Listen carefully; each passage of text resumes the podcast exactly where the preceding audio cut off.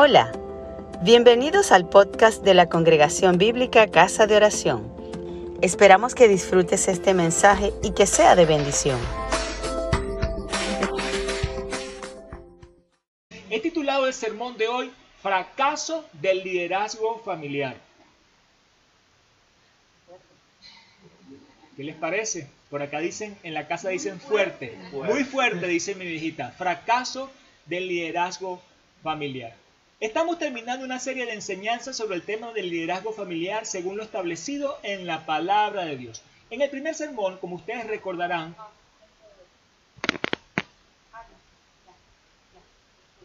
disculpen, en el primer sermón, como ustedes recordarán, hablamos de origen y propósito del liderazgo familiar y dimos tres puntos ese día. El primer punto, Dios creó el hombre y la mujer y esta realidad sustenta el afirmar que Dios es quien ha dado origen al liderazgo familiar por ser Dios el creador. También vimos como segundo punto que Dios instituyó el matrimonio estableciendo un orden de sujeción.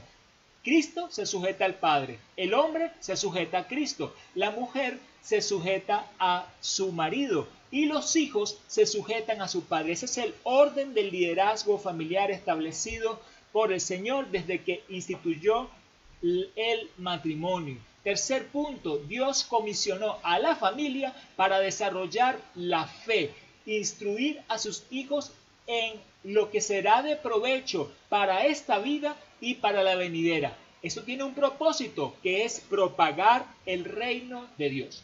La semana pasada vimos una segunda entrega y allí hablamos de el proceso del liderazgo familiar. Y vimos el liderazgo familiar como un proceso que nace en el corazón del individuo, pero se lleva a la familia y se extiende incluso a la sociedad. Vimos tres puntos. Primero, el liderazgo familiar se inicia en la devoción individual a Dios, al poner por obra su palabra, amándole de todo corazón, toda alma, con toda la fuerza.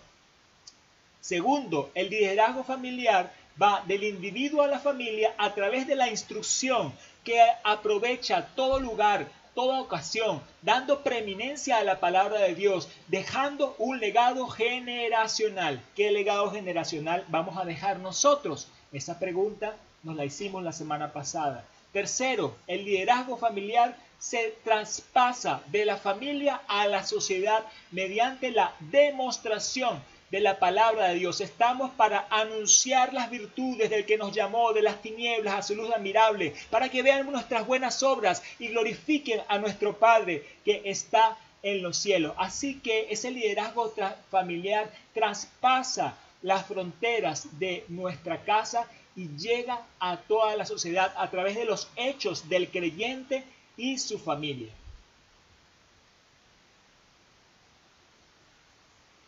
En la entrega de hoy veremos el liderazgo familiar a través de un contraejemplo que se registra en la historia bíblica, por lo que hablaremos de fracaso del liderazgo familiar. El fracaso del liderazgo familiar llevó a la destrucción a la nación de Israel. En las escrituras podemos ver cómo el rey David fracasó en el liderazgo familiar, lo cual se propagó por las generaciones de sus descendientes y terminó en la cautividad, en la caída de el reino del pueblo de Dios.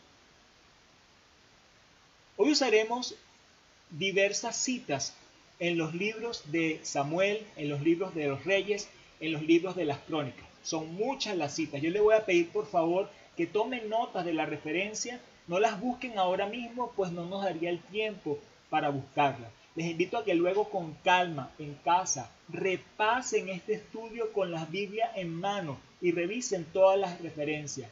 Más aún, sería conveniente leer el contexto de cada cita para una mayor profundización y comprensión. Mi deseo es que ustedes escudriñen todos los días las santas escrituras bajo la guía del Santo Espíritu de Dios para constatar lo que reciben como enseñanza que en realidad se ajusta a la verdad de Dios. Vamos a desarrollar entonces tres puntos. Primer punto, origen de David. Desde el inicio eh, de la historia del rey David, vemos que hay un fuerte contraste entre lo que fue su vida familiar y lo que fue su vida pública como líder. Dos liderazgos diferentes, dos formas diferentes. Como miembro de una familia, David fue un hijo ignorado por su padre. También fue rechazado por sus hermanos. En lo sentimental fue engañado y usado por el que sería su suegro.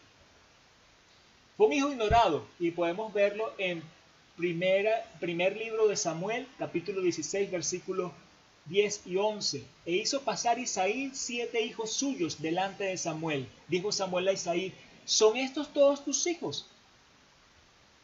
Fue rechazado por sus hermanos. En primer libro de Samuel, capítulo 17, versículo 28, leemos, ¿para qué has descendido acá? Yo conozco tu soberbia y la malicia de tu corazón. Fueron las palabras que dijo su hermano a él. Emocionalmente fue engañado y usado. En primera en el primer libro de Samuel, capítulo 18, versículos 17 y 19 leemos: Dijo Saúl a David: He aquí, yo te daré a Merab mi hija. Y llegado el tiempo, fue dada por mujer a Adriel Meolatita. Le ofreció su hija primogénita y no se la entregó, sino que se la entregó a otra. Y leemos también en primer libro de Samuel, capítulo 18, versos 20 y 21. Pero Mical, la otra hija de Saúl, amaba a David. Y Saúl dijo, yo se la daré para que le sea por lazo para que la mano de los filisteos sea contra él. Así que vemos, hijo ignorado, rechazado por sus hermanos, engañado y usado por su suegro en cuanto al amor que él tuvo por estas mujeres. Por otro lado, vemos que David como líder prominente, siendo primero elegido, vemos a David como un líder prominente, primeramente elegido por Dios pero luego exaltado por el pueblo y finalmente reconocido y victorioso por donde quiera. Dios, el pueblo y por todas las naciones fue conocido David. Fue elegido por Dios, dice en el primer libro de Samuel capítulo 16 versículos 12 y 13, levántate y úngelo, porque este es, y desde aquel día en adelante el Espíritu de Jehová estuvo sobre David. Fue exaltado por el pueblo. Leemos en primer libro de Samuel, capítulo 18, versos 6 y 7. Cuando David volvió de matar al filisteo, decían, Saúl hirió a sus miles y David a sus diez miles. El pueblo le exaltaba. Tuvo triunfos e influencia, trayectoria, prestigio. Leemos en el segundo libro de Samuel, capítulo 8, versos 13 y 14. Así ganó David fama y Jehová le dio la victoria a David por donde quiera que fue. De modo que vemos un gran contraste en David en cuanto a sus relaciones familiares destruidas y su éxito como líder guerrero. Ese fue el origen de David. Un origen con gran constante, con algo que no se podía eh, sopesar. Su vida familiar con su vida pública.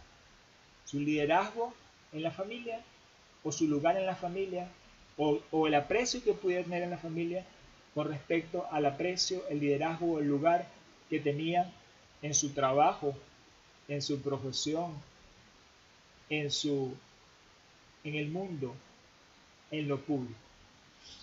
En el segundo aspecto vamos a hablar de la familia de David, esa familia que engendró David. Aquí antes hemos visto la familia de origen de David, donde estaba su papá Isaí, donde estaba su suegro Saúl. Pero ahora vamos a ver la propia familia de David, la familia que David fundó, su hogar, cómo fue el hogar de David. Como todos, David formó su propia familia. Lamentablemente, esta familia dista mucho de lo que pudiéramos llamar una familia modelo. Hubiésemos querido que lo fuera, pero no fue así. David fracasó en su liderazgo familiar. No consideró la ley de Dios que decía que el rey no debía tomar para sí muchas mujeres, además que los padres debían instruir a sus hijos en la ley de Dios. No lo hizo. David tuvo muchas mujeres. Se nombran en la Biblia al menos ocho esposas y diez concubinas. Probablemente tuvo más que esto pero al menos esas están nombradas allí. Vemos en el segundo libro de Samuel, capítulo 3, versículo 14, que David dijo, restitúyeme a mi mujer Mical, primera mujer. También vemos en el primer libro de las crónicas, el capítulo 3, versículos 1 al 9. Aoniab, Aoniam, Jezreelita, Abigail, la del Carmel, Maaca, hija de Talmai, rey de Jesur, Hatut, Abital, Egla su mujer, Betsúa, hija de Amiel, las concubinas. Nombradas allí siete mujeres, más una que tenía antes, Mical, ocho mujeres. Pero también habla de las concubinas.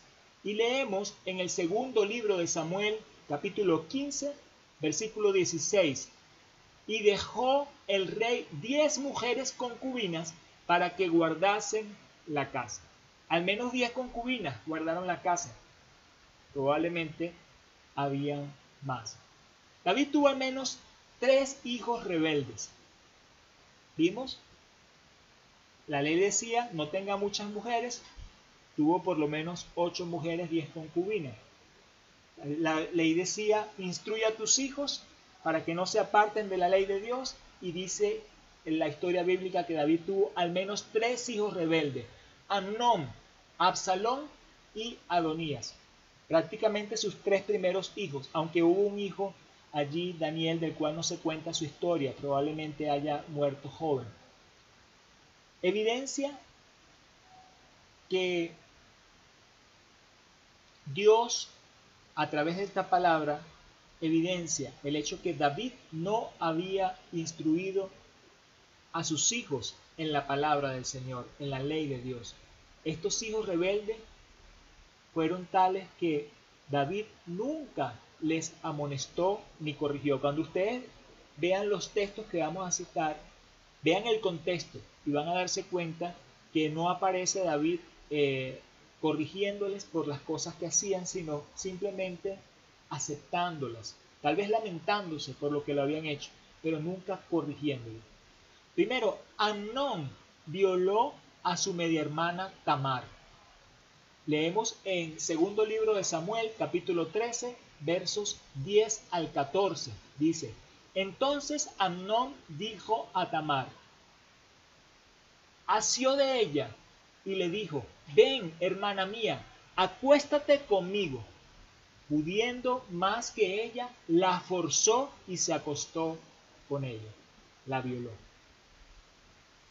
Tenemos también que Absalón en venganza asesinó a Amnón. Leemos en el segundo libro de Samuel, capítulo 13, versículos 22 al 28. Absalón aborrecía a Amnón porque había forzado a Tamar su hermana y Absalón había dado orden a sus criados al decir yo, herid a Amnón, entonces matadle y no temáis. Asesinó a su hermano en venganza. Absalón también usurpó el trono de David. En el segundo libro de Samuel, capítulo 15, versículos 6 y 10 dice, de esta manera robaba Absalón el corazón de los hijos de Israel.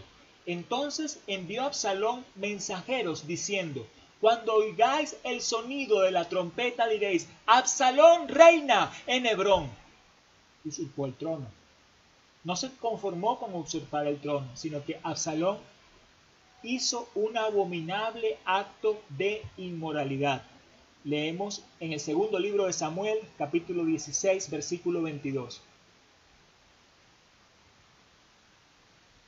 Pusieron para Absalón una tienda sobre el terrado, y se llegó Absalón a las concubinas de su padre ante los ojos de todo Israel. Qué abominación tan grande, llegarse a las concubinas de su padre. También Adonías, cuarto hijo de David, se rebeló pretendiendo tomar el trono. Dice en el primer libro de los Reyes, capítulo 1, versículo 5. Adonías, hijo de Agib, se rebeló diciendo, yo reinaré. David nunca en la vida le había llamado la atención a su hijo Adonías, lo cual está registrado en el primer libro de Reyes, capítulo 1, verso 6. Su padre nunca le había entristecido en todos los días con decirle, ¿por qué haces así? Nunca le llamó la atención. Así que vemos a David que de alguna forma había sinvergüenciado a sus hijos. Salomón, según el consejo del profeta Natán, fue designado por David como su sucesor en el trono. Leemos en el primer libro de los Reyes, capítulo 1, versículo 30. Antes de morir, perdón, he jurado por Jehová, Dios de Israel, diciendo, tu hijo Salomón reinará después de mí, y él se sentará en mi trono en lugar mío, que así lo haré hoy. David hizo un juramento a la palabra del profeta Natán que le daría el trono a Salomón en lugar de dárselo a cualquiera de sus otros hijos. Antes de morir, David le dio instrucciones a Salomón sobre el guardar la ley de Dios, lo cual debía seguirse por sus generaciones, para que siempre hubiera un descendiente de David en el trono. Dice en el primer libro de Reyes, capítulo 2, versículos 1 al 4. Llegaron los días en que David había de morir y ordenó a Salomón su hijo diciendo, yo sigo el camino de toda la tierra, esfuérzate y sé hombre. Guarda los preceptos de Jehová tu Dios, andando en sus caminos y observando sus estatutos, mandamientos, sus decretos, sus testimonios, de la manera que está escrito en la ley de Moisés, para que prosperes en todo lo que hagas y en todo aquello que emprendas, para que confirme Jehová la palabra que me habló diciendo, si tus hijos guardasen mi camino, andando delante de mí con verdad de todo su corazón y de toda su alma, jamás, dice, faltará a ti varón en el trono de Israel. Primer libro de los Reyes, capítulo 2, versículos 1 al 4. Lamentablemente, esta instrucción final de David no se cumplió. Esto porque David no había cumplido el proceso del liderazgo familiar. Si bien David había amado a Dios, había tenido la actitud de arrepentimiento genuino en sus pecados, no había instruido a sus hijos en la palabra de Dios.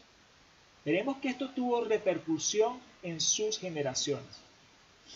El origen de David fue un origen de contraste entre lo que era su liderazgo familiar y su liderazgo público. Vimos que el hogar que él fundó fue un hogar de desastre, con todas esas mujeres, con esos hijos rebeldes, donde no habían sido instruidos en la palabra de Dios. Y ahora vamos a ver, tercer punto, las generaciones de David.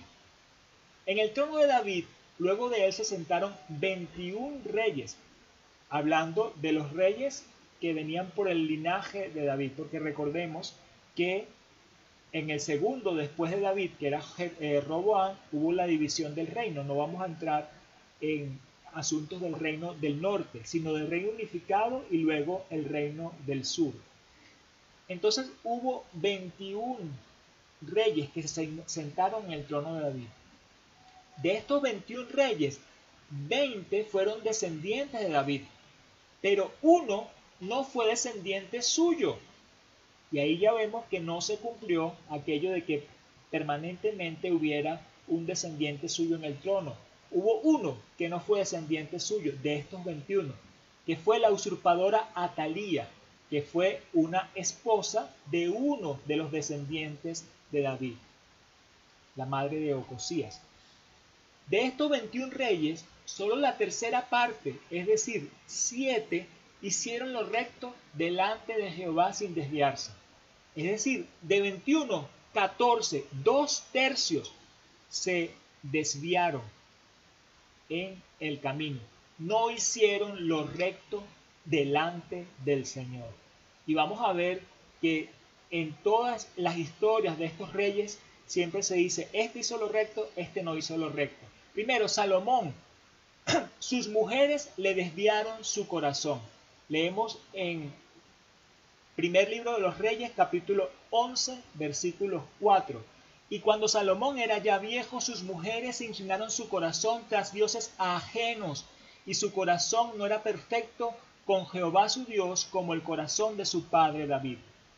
Leemos en primer libro de Reyes capítulo 11 versículo 6. E hizo Salomón lo malo ante los ojos de Jehová y no siguió cumplidamente a Jehová como David su padre.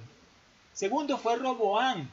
Enojaron a Jehová más que sus padres. Dice el primer libro de Reyes capítulo 14 versos 21 al 22. Roboán, hijo de Salomón, reinó en Judá y Judá hizo lo malo ante los ojos de Jehová y le enojaron más que todos sus padres, más que todo lo que sus padres habían hecho.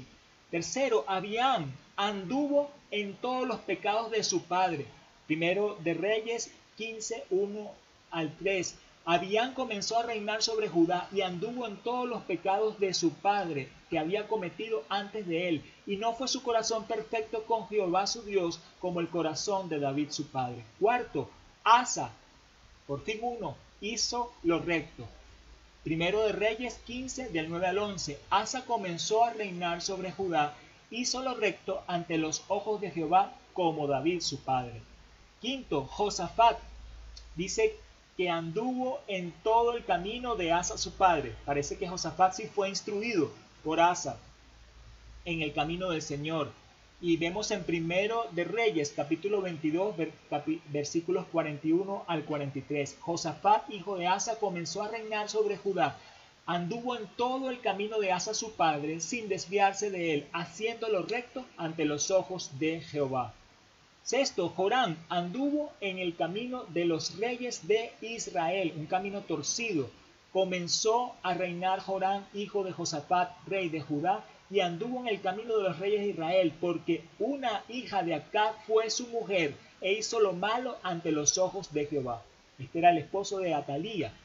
Segundo libro de Reyes, capítulo 8, versículos 16 al 18. Séptimo, Ocosías anduvo en el camino de la casa de Acab comenzó a reinar Ocasías, hijo de Jorán, rey de Judá. El nombre de su madre era Atalía, hija de Onri, rey de Israel. Anduvo en el camino de la casa de Acab e hizo lo malo ante los ojos de Jehová, porque era yerno de la casa de Acab. No solamente se conformó con ser hijo de la casa de Acab por parte de su madre Atalía, sino que además su esposa también era de la casa de Acab. Segundo libro de Reyes, capítulo 8, versículos 25 al 27. Octavo, Atalía destruyó la descendencia real y fue reina sobre el país. Atalía, madre de Ocosías, se levantó y destruyó toda la descendencia real, pero Josaba tomó a Joás, hijo de Ocosías, y lo ocultó de Atalía, y en esta forma no lo mataron, estuvo con ella escondido en la casa de Jehová seis años, y Atalía fue reina sobre el país. Segundo libro de Reyes, capítulo 11, versículos 1 al 3. El noveno, Josías, hizo lo recto en el tiempo que el sacerdote Joiada, pero muerto Joiada desamparó la casa de Jehová. Comenzó a reinar Joás e hizo lo recto ante los ojos de Jehová todo el tiempo que le dirigió el sacerdote Joyada, según segundo de Reyes, capítulo 12, versículos 1 al 2. Sin embargo, según segundo de Crónicas, capítulo 24, versículos 17 al 22, muerto Joyada desamparado en la casa de Jehová, Dios de sus padres, y sirvieron a los símbolos de acera y a las imágenes esculpidas. La ira de Dios vino sobre Judá y les envió profetas, mas ellos no, no los escucharon. Entonces el Espíritu de Dios vino sobre Zacarías, hijo del sacerdote Joiada, y les dijo, ¿por qué quebrantáis los mandamientos de Jehová? No os vendrá bien por ello. Pero hicieron conspiración contra él por mandato del rey, lo apedrearon hasta matarlo. Así el rey Joás no se acordó de la misericordia que Joiada, padre de Zacarías, había hecho Segundo libro de Crónicas, capítulo 24, del 17 al 22. Qué terrible esta actitud de Joás muerto, Joiada. El décimo, Amasías. Él hizo lo recto ante los ojos de Jehová, aunque no como David su padre comenzó a reinar Amasías, hijo de Joás, rey de Judá, y él hizo lo recto ante los ojos de Jehová, aunque no como David su padre, hizo conforme a todas las cosas que había hecho Joás su padre. Segundo libro de Reyes, capítulo 14, versículos 1 al 3. Un décimo, Azarías, también llamado Usías, hizo lo recto ante los ojos de Jehová. Comenzó a reinar Azarías, hijo de Amasías, rey de Judá, e hizo lo recto ante los ojos de Jehová, conforme a todas las cosas que su padre Amasías había hecho. Segundo libro de Reyes, capítulo 15, versículos 1 al 3. Duodécimo.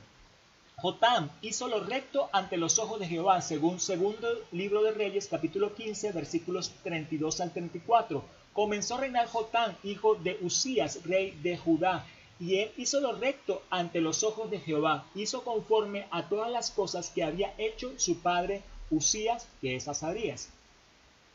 Décimo tercero, Acaz no hizo lo recto ante los ojos de Jehová su Dios. Comenzó a reinar Acaz y no hizo lo recto ante los ojos de Jehová su Dios. Segundo libro de Reyes, capítulo 16, del 1 al 2.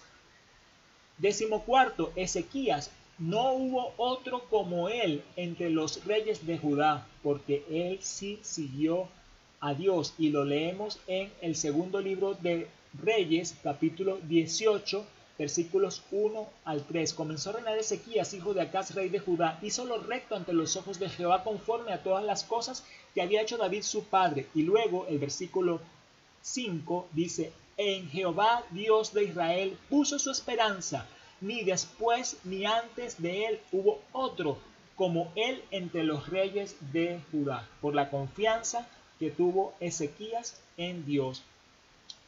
Decimoquinto, Manasés hizo según las abominaciones de las naciones que Jehová había echado, según nos dice Segundo de Reyes, capítulo 21, del 1 al 2. Décimo sexto, Amón hizo lo malo como había hecho Manasés su padre, según segundo libro de Reyes, capítulo 21, versos 19 al 20. Décimo séptimo, Josías. Dice la palabra que no hubo otro en Israel, o perdón, otro rey en Judá, ni antes ni después de él, que se convirtiese a Jehová de todo su corazón, de toda su alma, de toda su fuerza. Vamos a leer en segundo libro de Reyes, capítulo 22, versículos 1 al 2. Josías comenzó a reinar e hizo lo recto ante los ojos de Jehová y anduvo en todo el camino de David su padre sin apartarse ni a derecha ni a izquierda. Segundo libro de Reyes, capítulo 22, versículos 1 al 2.